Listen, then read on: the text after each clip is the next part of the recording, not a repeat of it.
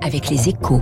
Et avec les conseillers HSBC, experts de vos projets. Jusqu'où peut-on aller quand on est bien informé? Et surtout avec euh, François Vidal des Échos. Bonjour François. Bonjour Renaud. On en parlait à l'instant avec Éric euh, Mauban. La France n'a jamais créé autant d'entreprises. Le cap symbolique du million devrait être dépassé cette année.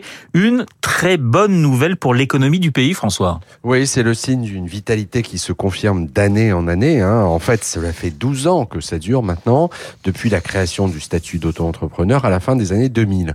En simplifiant les formalités administratives et fiscales, cette réforme a fait sauter un verrou et depuis, les Français sont devenus de véritables entrepreneurs. Chaque mois, ce sont 90 000 entreprises qui se créent désormais, soit deux fois plus qu'au milieu des années 2010, un phénomène qui n'a pas d'équivalent dans le, dans le reste de l'Europe.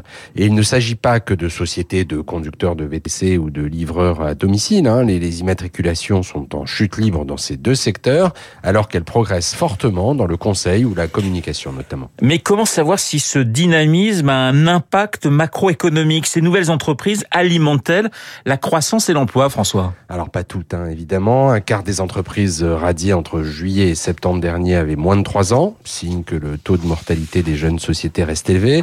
Mais il est clair que cet appétit pour l'entrepreneuriat joue un rôle dans le reflux actuel du chômage, grâce aux besoins de main-d'œuvre de ces nouvelles entreprises, grâce aussi à la reconversion en auto-entrepreneur de salariés en rupture de banc.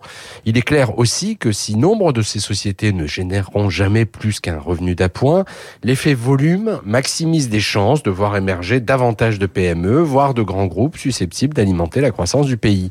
Des perspectives suffisamment motivantes pour qu'on continue à simplifier la vie des entrepreneurs. L'État s'y dit prêt.